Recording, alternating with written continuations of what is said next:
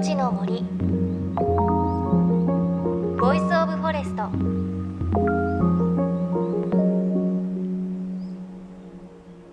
おはようございます。高橋万里恵です。新型コロナウイルスでね今ご自宅であもうずっとお家出てないなって思いながら聞いてくださってる方もたくさんいらっしゃるかと思います。実は今日はこの番組も私家で撮っています。というのもリモートで収録をしています。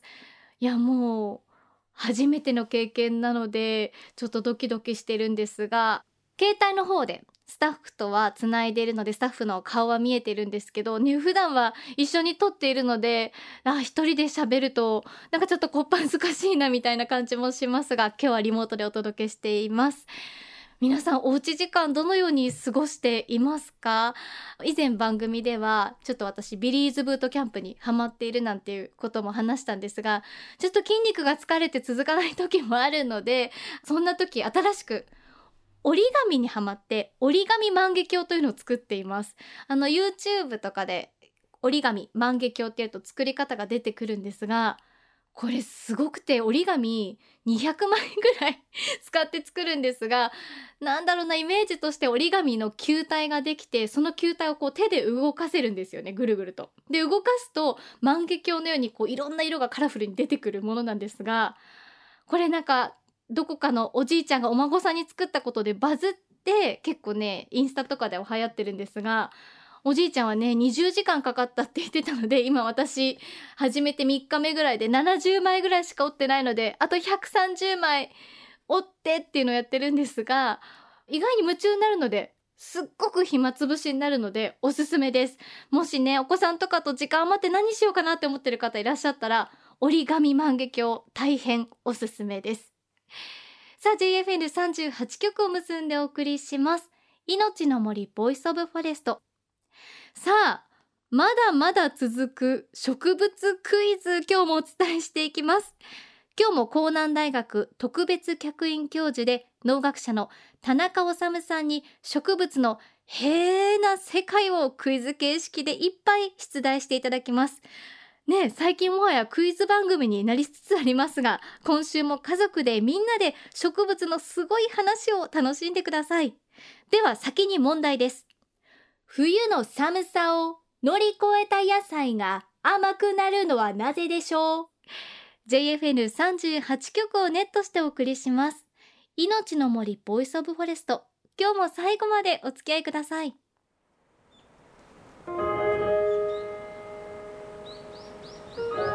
命の森。Voice of Forest。命の森 Voice of Forest。今日は先週に引き続き甲南大学特別客員教授で農学者の田中修さんです田中さん今日もよろしくお願いします、はい、よろしくお願いしますさあ田中さん本を出されていて、はい、植物の生きる仕組みにまつわる66題ということであの改めてこの本は植物に関するねこう誰もがぼんやりと考えたことがあるけれど答えは知らない。そんな素朴な疑問をクイズ形式でいろいろご紹介されていて先週もいろいろクイズで盛り上がらせて いただきましたが、はい、あのまあちょっと寒い冬に関するちょっと反響のあったクイズとかもあります、はい、そうですね。あのこの頃あんまり不思議に思われてないんですけどね、えー、冬でも緑で過ごす植物っているんですね。例えばあの松とかもみとか、はい、これはね昔の人にとってはすごい不思議やったんです、えー、なんでこんな寒い時に緑のまま過ごすのかっていうんで枯れずにそうですね、え。ー、だからね、えー、松とかもみとかっていうのはねあのもう永遠の命の象徴としてね崇められてきた木なんですね。はいえーえー、なんでああいう緑の葉っぱでああいう植物は冬の寒さをしのげると思うっていうとねそういう植物も夏から秋冬に向かって準備してきてるんですね、えー、ちゃんと、今冬の寒さが来るっていうことで。でどんな準備してんの、ってなるんですけどもそれは例えば糖分ってお砂糖やと思ってもらっていいんですけどもそんなんをどんどん葉っぱの中に増やしてくるんです。冬に向けて。冬に向けて、ええ、冬に向けてそんなもん増やしたらなんで冬耐えられるの？ってそれはただの水と砂糖水とどっちが凍りやすいかって考えてください。わなんかそれ理科でやりましたね。そうですそうです。その通りです。それはもうねお砂糖が入った水の方がずっと凍りにくい。はい。たくさん入ってれば入ってるほどますます凍りにくいんです。うんうん、だからどんどんどんどんとそれを増やしてきて今お砂糖で言ってるけどね水の中に何かものが溶け込んでくれたらいいんです。うんうんうん、これを知ってるんですねっていうよりこれを利用して冬の寒さに向かって植物の緑の葉っぱで過ごすやつっていうのは準備してきてるんです。そしたらねその緑の冬葉っぱ取ってきてかじったら甘いかってね、同じこと今考えてました。はい。でそれかじらんといてください。ええ、そのあの食べられたらかなんのでね冬に美味しくてそれは必ずなんかえぐい物質とか苦い物質とか一緒に作ってます。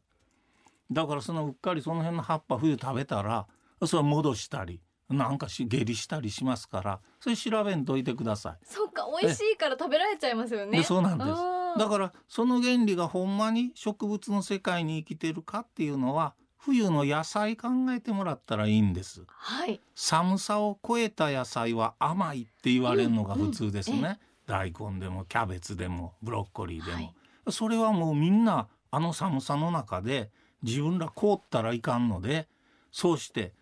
糖分増やしたり、うん、アミノ酸とかビタミンとか増やして耐えてきてるんでね冬の寒さを通り越した野菜は甘いとかうまいとかいう表現がされるんです。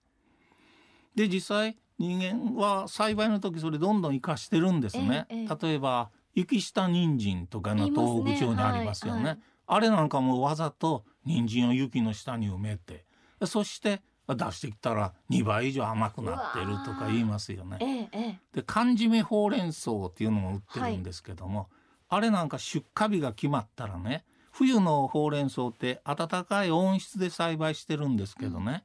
うん、あの缶詰ほうれん草って缶詰っていう名前がつくやつは、うん、出荷日が決まったら温室の窓全部開けるんです。はいそしたら寒い風がバーッと吹いてきて今まで暖かい温室で育てたほうれん草びっくりして、ええ、これはあかんと思って糖分を増やすビタミンを増やすアミノ酸を増やすだから出荷した時美味しいうまいっていう評判を受けるんです。はい、だから人間もその原理を知っててそうして栽培してるっていうこともあります。全然関係ないかもしれないんですけど、はいはい、急に思いついちゃったんですけれど、はい、干し柿って、うん渋柿スタートなんですよね。そうですね。渋柿を干したら甘くなる。はい、それも今のとい一緒それは違いますね。あ、全然違うんだ。はい、あの渋柿が甘柿になるのは、えーうん、あの別に甘みが増えてるわけじゃないんです。うん、あの渋みを取ったらあれだけ初めから甘いんです。はい。で渋みをいかにして取るかなんですね。うん、であの呼吸をささなかったら渋みって取れるんです。だからあの渋柿を甘くする一番簡単な方法は、はい、ビニール袋の中にあの入れてドライアイスでも入れて包み込んどくっていう方法ありますよね。息をさせない。そうです、はい、あのドライアイスは二酸化炭素ですからね。箱の中全部二酸化炭素になってしまって、えー、呼吸ができない、はい、そうするとあの渋みが消えるです。で干し柿で消えるのは干し柿ってほっといても消えるやんっていうことですけども、はい、あれあの干し柿って周りの皮すっごい分厚くなりますよね。うん。はいはい、ということはそれで呼吸ができないんです。だから渋が抜けていくんです。へえ、はい、皮が厚くなるのは何かあるんですか？皮厚なるのはねそれはやっぱりあの実のとこが乾燥してくるしね外の寒風に当たって、えー、はい皮むいとくしね渋柿は。へえ、うん、呼吸ができなくなると渋が抜けるんですね。そうです。脱汁って言ってね渋が抜けるだけで渋柿甘くなるんで。うん、へえ。はい。えじゃあ普通 超くだらないですけど普通の甘い柿を、あ甘い柿を干しても甘いのか。え干してることによって甘みが増えるっていうことはないんです。なるほど。え結構そういう現象多くてね、例えば玉ねぎでもね、はい、炒めたら甘くなるって表現されるんですけどね、うんうん、これあのだいぶ前には昔の本とか見るとそうあの辛みが甘みに変わるんやっていう論文があったんですけどね、あのその論文はあの論文出した人が否定してそうじゃない辛みが消えるからすでにあった甘みだけが目立ってくるんだっていうので今はそうなってます。だから特に甘みが増えなくてもああいうのはみんな隠れていっぱいの甘みを持ってるって。はいそうなんです。はい、そうかだから渋柿も渋みを抜いたからあの実があるわけで甘みが熟成したとかではないってことなんですね。はいはい、その通りです、ね。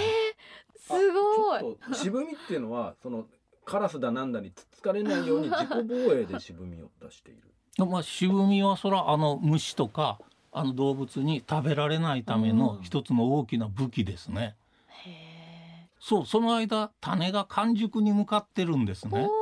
だから渋柿でもドロドロになって中の種が完熟しした時にはもう外甘いですよね。食べられます。だから種守るっていうのが果肉の大事な作用なんで柿はねあのその甘い柿と渋柿とどっちが優性形質かというと、やっぱり渋柿の方が優性形質なんですね。だから甘い柿っていうのは本来は人間がタッチしなかったらきっとあんまり広がらなかった柿やと思うんです。だけど人間はそういう何かで起こった突然変異っていう変異、変異が起こって都合のいいやつはどんどんどんどん栽培しますからね。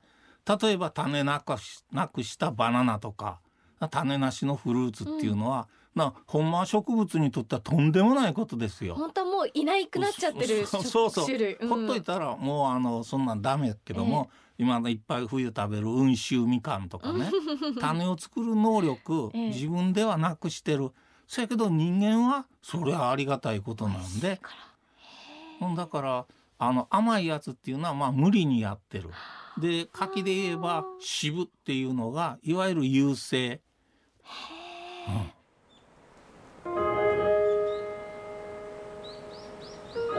命の森。 Voice of Forest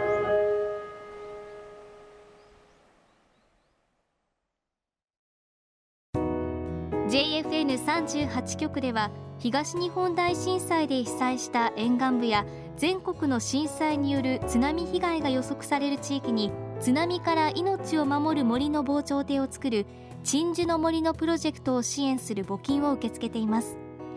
この命を守る森づくりに取り組んでいる AIG 損保は中小企業のリスクにフォーカスした損害保険のラインナップビジネスガードを法人会納税協会会員の皆様に提供しています。AIG 損保ではビジネスガード新規契約1件につき1本のどんぐりの苗木を植樹する命を守る森づくりを通じ被災地の復興全国の防災減災に取り組んでいます。命の森 Voice of Forest。甲南大学特別客員教授農学者の田中修さんのインタビュー。田中さんのクイズお届けしてきましたいやー癒されませんか？あとすごく面白いですよねてっきり玉ねぎはね、辛いのが炒めたら甘くなるんだと思ったら、そういうわけじゃないと。もともと甘さはあるんだと。また柿はね、干してるから甘くなるわけじゃないと。呼吸をしないから甘くなるんだっていうのを、ね、あ、そうなんだ、面白いなと思いましたけど、でもちょっとそう考えると、渋柿の木の柿も、そのまま木にほっといても、いずれは種が熟して甘くなるわけだからそのままにしておけばいいのにわざわざ人間はそれを取ってね干すという面倒くさい作業をするのはなんでなんだろう？これも人間のなんか都合のいいことがあるのかなとかいろいろね 疑問が出てきてまた先生にいろいろ話聞きたいなと思ったんですが田中先生新しい本出されていて植物の生きる仕組みにまつわる66代という本が出ていてこれその名の通り66個の面白い植物のクイズが出ているのでもしよかったら皆さん手に取ってみてください。ちょっと先生のクイズ癖になりませんか？安心してください皆さん。来週も我が番組はクイズを お届けしていきます。来週も田中先生の植物のクイズお届けしていきますので、お家の時間ね、よかったらぜひご家族で楽しんでください。折り紙しながら楽しむと、より一層 楽しいかもしれません。あの、私も折り紙万華鏡完成したら皆さんに披露したいと思います。さあ、そして番組ではあなたの身近な森についてメッセージお待ちしています。メッセージ、番組ウェブサイトからお寄せください。命の森 Voice of Forest。お相手は高橋万里恵でした。この番組は AIG 損保の協力でお送りしました。命の森の森ボイスオブフォレスト。